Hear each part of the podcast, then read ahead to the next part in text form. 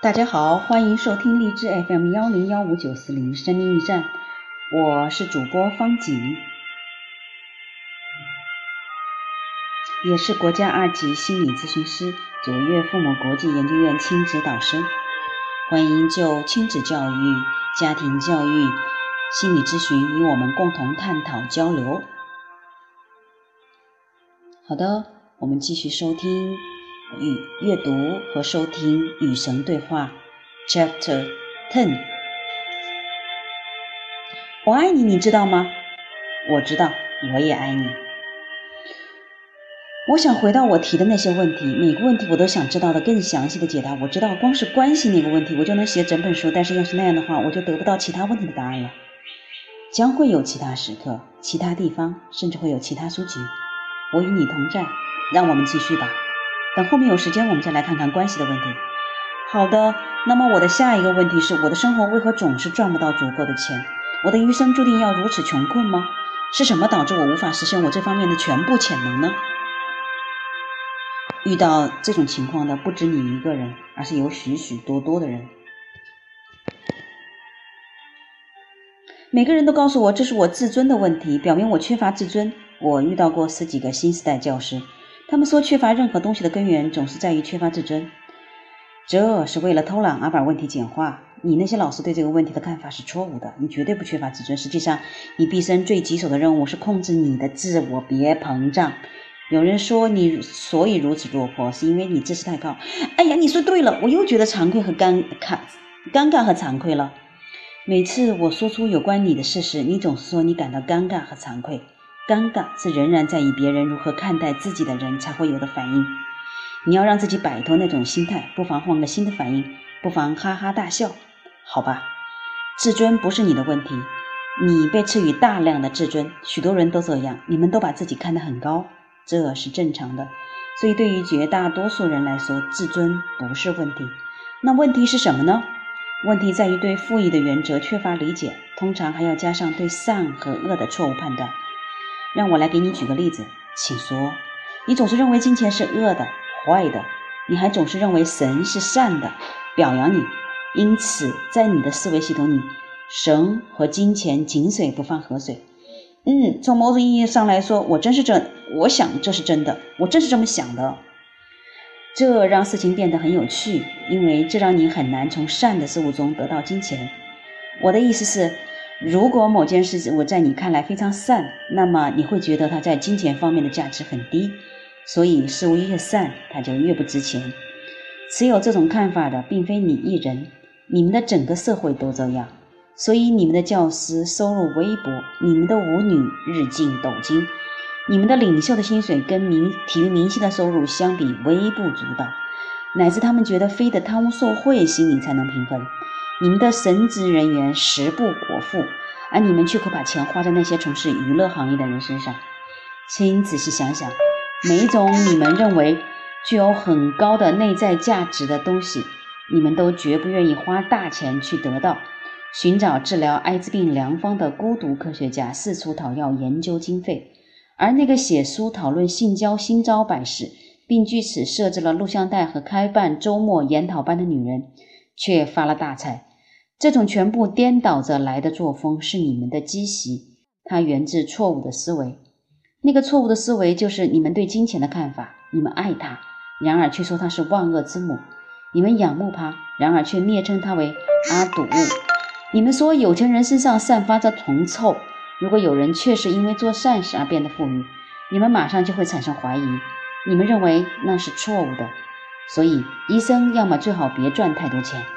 要么最好学会闷声发大财。至于那个大臣，哦吼，他真的最好别赚太多钱。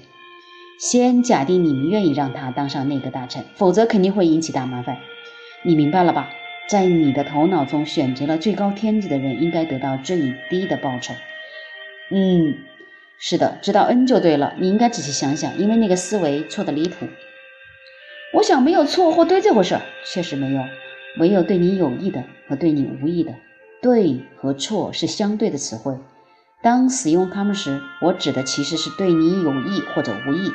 在这个例子中，你的金钱思维是错误的，因为它对你无益，不能让你得到你想、你说你想要的东西。别忘了，思维是创造性的。所以，如果你认为金钱是万恶的，同时又认为你自己是善的，嗯，你能看到其中的矛盾之处哦。尤其是你，我的孩子，这种人类特有的思维在你身上体现的尤为明显。绝大多数人并不像你这样认为这种矛盾是水火不容的。绝大多数人憎恶他们谋生的工作，所以他们并不介意从中得到金钱。可以这样说吧，他们认为这是恶有恶报。但你热爱你的生命中日日夜夜的所作所为，你热爱那些用来填满时间的活动，因此在你看来，获得大量的金钱作为你的劳动的回报，在你的思维系统里是善有恶报，这是你万万不能接受的。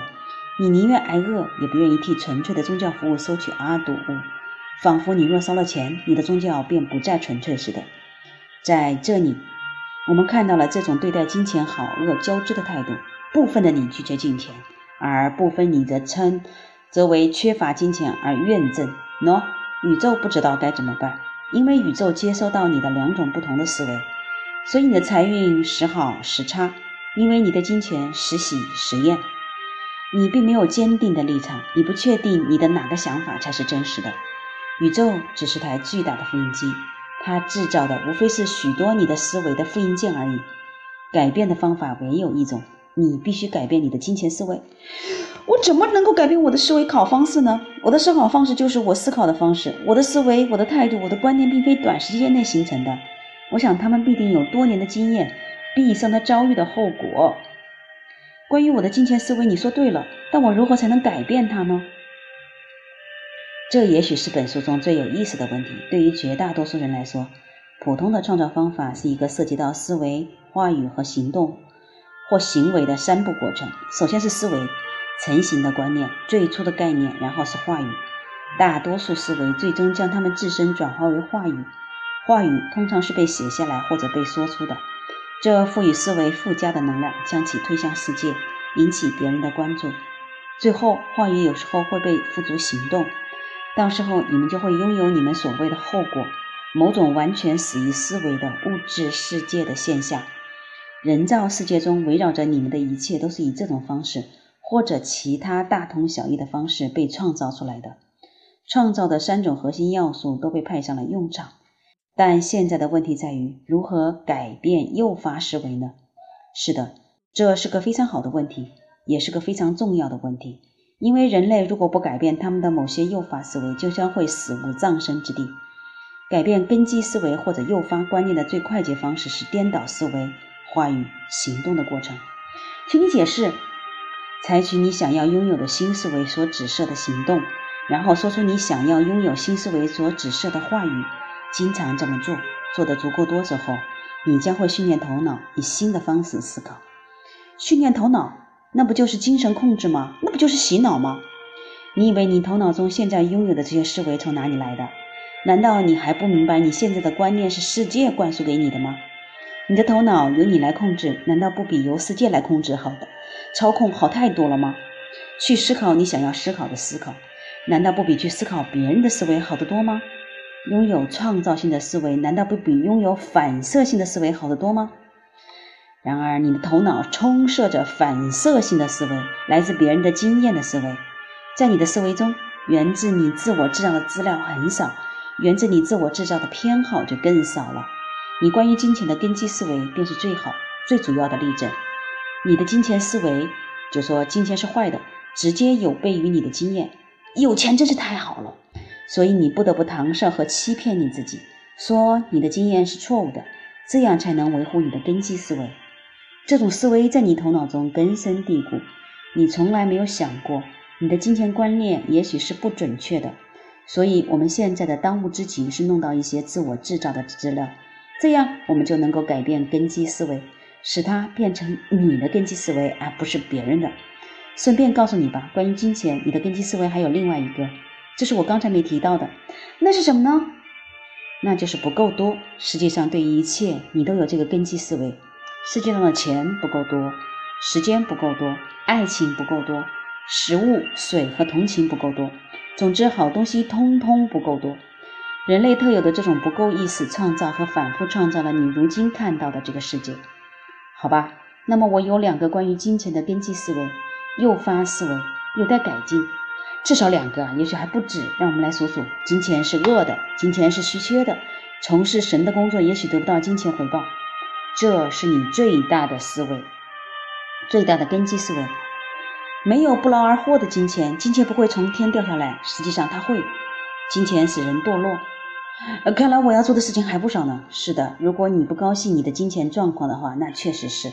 另外，关键是你要理解，你不高兴你的金钱状况，是因为你不高兴你的金钱状况。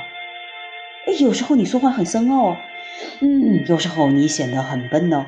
嗯，在这里你可是神，你为什么不能不说的更为通俗易懂？我已经说的够通俗易懂了。如果你真要想要我理解的话，你为什么不干脆出声我理解呢？我真正想要的就是你真正想要的，不多不少，真正好。难道你不明白那是我赐予你的最佳礼物吗？如果我想要你拥有某些你不想拥有的东西，乃至促成你去拥有它，那么你的自由选择在哪里呢？如果我勒令你必须成为什么人，做什么事，拥有什么东西，你怎么能算得上是创造性的生灵呢？我的欢乐在于你的自由，并不在于你的服从。好吧，刚才说的我不高兴我的金钱状况，是因为我不高兴我的金钱状况，是这句话什么意思呢？你认为你是什么呢？你就是什么。如果你这个思维是负面的，那就会形成恶性循环。你必须找到办法来打破这个循环。你目前的经验绝大部分建基于你从前的思维，思维导向经验，经验导向思维，思维导向经验。如果诱发思维是欢乐的，那么它能产生永无止境的欢乐。如果诱发思维是痛苦的，那么，那么它能够，而且确实产生持续不断的痛苦。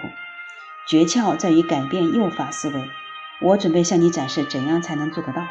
好啊，谢谢你。首先是颠倒思维、话语、行动的模式。你记得那句“三思而后行”的谚语吗？记得。嗯，忘了它吧。如果你想要改变根基思维，你必须先行而后思。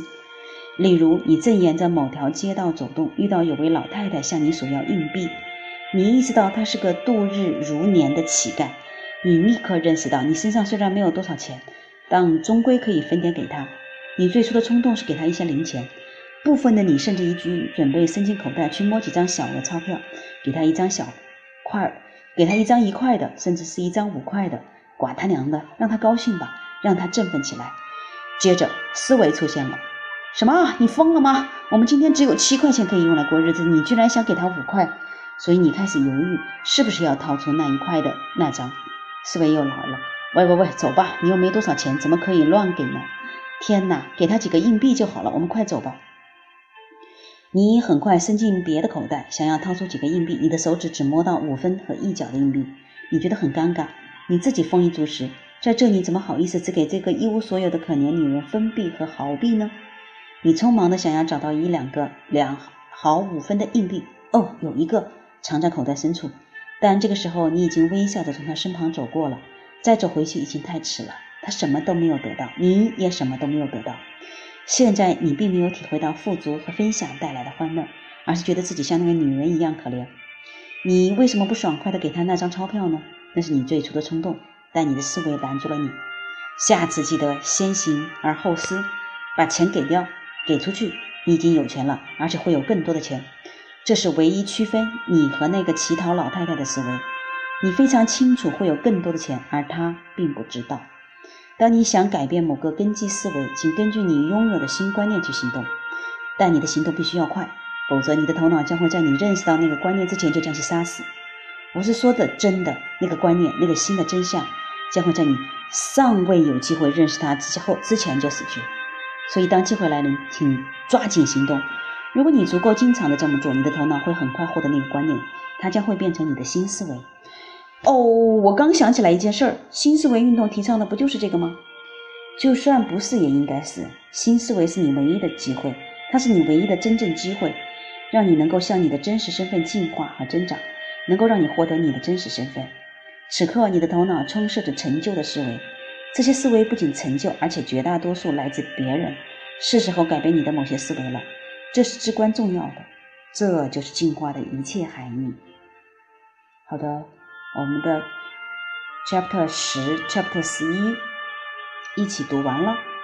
啊，这本书已经读到了百分之八十一，嗯，有一点点拗口，但是这是我目前看到的比较清晰和完整的，用相对的观念和动态转化的观念来解释神的意义，解释生活的意义的。